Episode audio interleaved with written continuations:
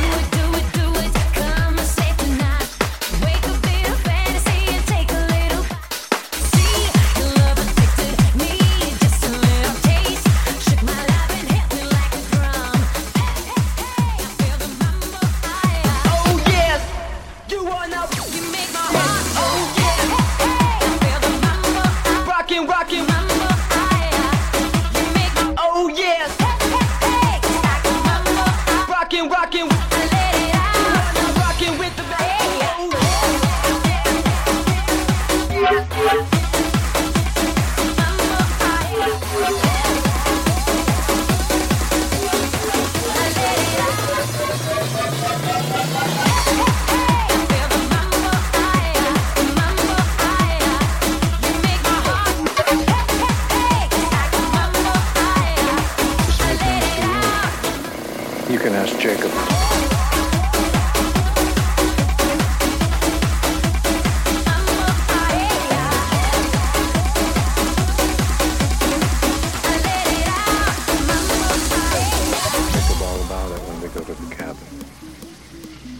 Hang on. Jacob? Who else, Jacob?